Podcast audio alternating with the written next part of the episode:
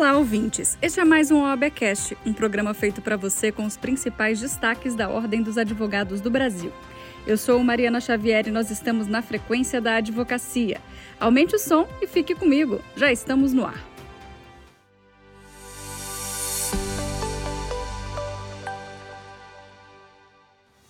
O Conselho Federal, a Diretoria Nacional e o Colégio de Presidentes de Seccionais da Ordem dos Advogados do Brasil apresentaram ao Supremo Tribunal Federal e à Procuradoria-Geral da República petições em defesa das prerrogativas da advocacia, com foco no sigilo das comunicações entre advogado e cliente. Os detalhes a gente acompanha agora na fala do presidente nacional da OAB, Beto Simonetti. O caso concreto é aquele que envolve uma suposta agressão a familiares do ministro Alexandre de Moraes no aeroporto de Roma. E a OAB não quer saber quem é o cliente dos advogados ou contra quem eles litigam e muito menos de quem se defendem. O único foco da OAB é fazer valer as prerrogativas da advocacia. Neste caso, um delegado da Polícia Federal violou gravemente as prerrogativas do advogado que defende um empresário acusado de praticar a suposta agressão. E neste ponto, a lei é clara violação de prerrogativas da advocacia constitui crime. Portanto, ao agente infrator cabe uma punição criminal e administrativa exemplar, aplicada dentro do devido processo legal, com o violador tendo acesso à ampla defesa e ao contraditório. E aqui estamos falando sobre conversas entre advogado e cliente que foram ilegalmente analisadas pelo delegado de Polícia Federal e expostas no processo também de forma indevida. Por isso, a OAB pediu ao relator do caso, o ministro Dias Toffoli, que retire esse trecho do processo e torne seu conteúdo absolutamente nulo para fins processuais. Confiamos também que a Polícia Federal não protegerá esse tipo de abuso cometido no caso em que trazemos. A Ordem tem atuado sistematicamente contra as violações de prerrogativas, inclusive nos tribunais superiores e também no Supremo Tribunal Federal. Nenhuma prerrogativa a menos. O ministro do STF, Dias Toffoli, concedeu decisão favorável à Ordem dos Advogados do Brasil para assegurar o sigilo das comunicações entre advogados e clientes. Na decisão, Toffoli determina a exclusão das transcrições e menções das mensagens trocadas dos autos do processo, que foram ilegalmente analisadas e expostas por um delegado da Polícia Federal. Esse assunto, inclusive, foi destaque no site da OAB Nacional. Em entrevista, o presidente da OAB Nacional, Beto Simonetti, destacou, aspas, a decisão reforça a importância do sigilo das comunicações entre advogados e clientes, um princípio fundamental para a garantia do direito de defesa. A exclusão das transcrições e menções das mensagens ilegalmente analisadas e expostas é crucial para preservar a integridade do processo legal essa medida resguarda não apenas os direitos dos envolvidos, mas também a confiança no sistema judiciário. A OAB segue firme na defesa intransigente do Estado de Direito e da justiça para todos. Preservar a democracia requer proteger os seus alicerces, o que inclui, sem dúvida alguma, as prerrogativas da advocacia. Fecha aspas. Todos os detalhes desse assunto você confere lá no nosso site, em oab.org.br. Acesse e saiba mais. O representante da advocacia no Conselho Nacional de Justiça, Marcelo Terto, foi anunciado em sessão do CNJ como presidente da Comissão Permanente de Democratização e Aperfeiçoamento dos Serviços Judiciários. Em entrevista ao nosso programa, ele explicou sobre as ações e objetivos da pasta. Acompanhe. Esta semana nós tivemos a felicidade de receber a notícia pelo presidente do CNJ e do Supremo Tribunal Federal, o ministro Luiz Roberto Barroso, que presidiremos a Comissão Permanente de Democratização e Aperfeiçoamento dos Serviços Judiciários. É um espaço muito importante porque permite, com a representação da ordem nesse espaço, é, tratarmos de assunto de altíssima relevância, tanto para a eficiência do Poder Judiciário, para melhorar a percepção dos usuários, dos jurisdicionados e também dos advogados e advogadas sobre os serviços do Poder Judiciário. Essa impressão ela é muito importante trazer para qualificar os debates no âmbito do CNJ sobre questões relacionadas ao acesso à justiça, litigância excessiva, exigências que não condizem com a fé, a dignidade e o valor que o advogado tem para a justiça e para a cidadania. E também, outro ponto importantíssimo, diz respeito a, ao acompanhamento e monitoramento da política de custas judiciárias em todo o Brasil. Então, é, a voz e a percepção da advocacia nesse espaço, junto com os conselheiros Giovanni Olson e Mônica Nobre, que também foram designados para integrar esta comissão, tenho certeza de que, de que elaboraremos propostas muito significativas para superar uma série de problemas que ainda afligem a advocacia brasileira, com algumas exigências constrangedoras, eh, desapegadas de eh, eh, aspectos relacionados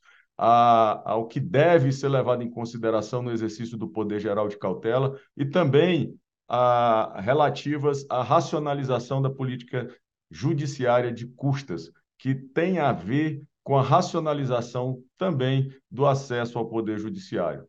Vai ser um grande desafio, mas essa é a nossa missão honrosa de representar aqui, num dos assentos reservados ao Conselho Federal da Ordem dos Advogados do Brasil, a advocacia brasileira, a representação no Conselho Nacional de Justiça, honrando e dignificando com toda certeza a advocacia brasileira em cada palavra, em cada proposta, em cada encaminhamento que se faz aqui em seu nome. advogadas de todo o país. Vai acontecer em Curitiba, entre os dias 14 e 15 de março, a quarta Conferência Nacional da Mulher Advogada. O evento tem como tema central evolução e protagonismo e vai tratar das principais bandeiras do universo feminino frente aos desafios da advocacia contemporânea. Como ressalta a presidente da Comissão da Mulher Advogada, Cristiane Damasceno. Vamos ouvir. Nós vamos trazer uma série de palestras para te impulsionar, para te motivar, para te tirar da caixa e para abrir os caminhos. Nós queremos trazer para você as novidades do mercado. O Concade Mulher e a Caixa de Assistência do Paraná estão preparando uma mega feira para todas nós.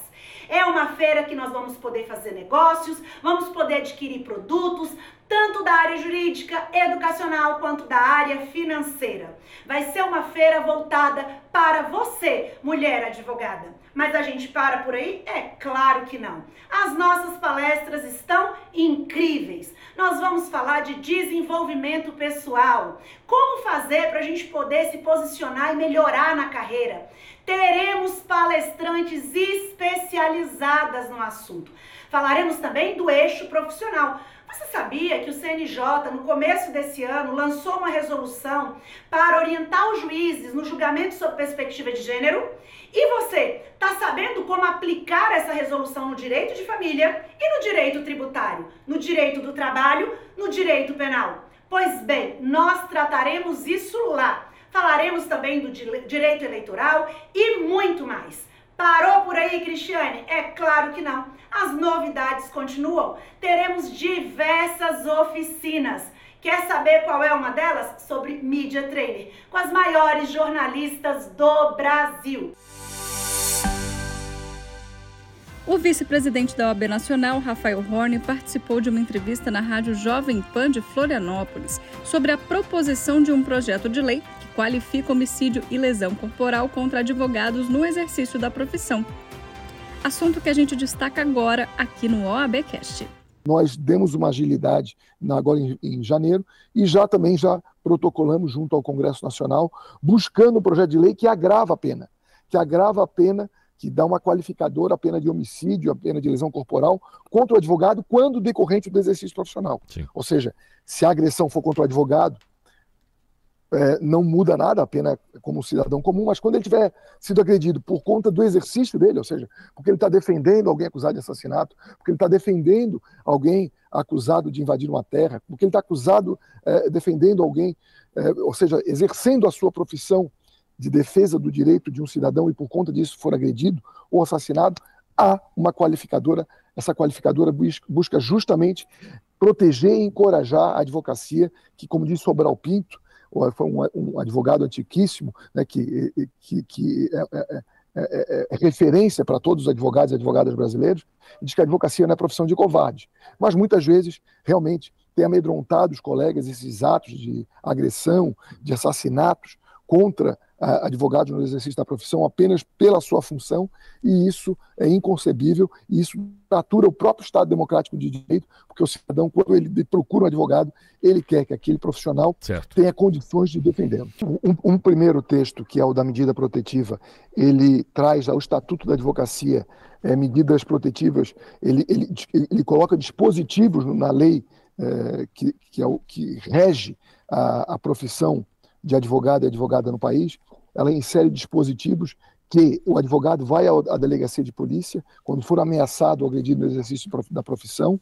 E, desde logo, assim como ocorre, por exemplo, na Lei Maria da Penha, em que quando a mulher é agredida em casa, o, a polícia, desde logo, já coloca medidas protetivas para impedir uma nova agressão por parte da, da, da, do, do, do, infrator, da mesma forma em relação ao advogado. Essa é no Estatuto da Advocacia. A outra medida que nós estamos a propor é a alteração do Código Penal, em que nós vamos gerar qualificadoras, né, como, se fosse já, como se fosse tornar um crime hediondo você assassinar ou agredir um advogado por conta da função profissional dele presidente da OAB Nacional, Beto Simonetti, participou da cerimônia de posse da diretoria e novos representantes do Conselho Federal de Contabilidade. Para Simonetti, a advocacia e a contabilidade estão em constante diálogo e integração. Confira. O ciclo que ora se inicia, senhoras e senhores, demarca o fortalecimento do Conselho Federal de Contabilidade. Hoje alcançamos o propósito da pluralidade e da heterogeneidade determinantes para a ampliação do horizonte de uma, de uma institucionalidade verdadeiramente cidadã. Por isso, congratulo os demais membros do novo Conselho Diretor. As competências, as decisões cuidadosas e firmes e as firmes trajetórias profissionais de todos os empossados desta noite foram o prelúdio que anunciaram este momento. Como aqui anunciado, Criado em 1946, o Conselho Federal de Contabilidade vem demonstrando sua prescindibilidade para o Brasil durante os seus quase 80 anos de existência. Assim como a OAB, no campo do sistema de justiça, o CFC cumpre imprescindível missão de contribuir para o desenvolvimento econômico da sociedade através da regulação de operações econômicas, da gestão financeira e da mediação de interesses distintos. Em empresas, entidades governamentais ou naquelas sem fins lucrativos, o profissional contábil traz a segurança e a confiança para as relações jurídicas cotidianas. A advocacia e a contabilidade estão em constante diálogo e integração. Nossas entidades defendem pautas de interesse comum, a exemplo da parceria histórica no controle e regulação do processo eleitoral brasileiro, símbolo máximo da nossa democracia. Juntos, Trabalhamos pelo aprimoramento das prestações de contas eleitorais e no subsídio para a elaboração de normas técnicas específicas de contabilidade eleitoral. Temos muito que nos orgulhar da contabilidade brasileira. Colocar em pauta os desafios comuns às duas profissões é um dos percursos para fortalecer nossas prerrogativas profissionais, essenciais para o Estado de Direito. O programa de hoje fica por aqui. Eu sou Mariana Xavier e agradeço pela sua companhia. Eu te espero na próxima semana com mais uma edição do OBcast. Nosso encontro está marcado. Até lá!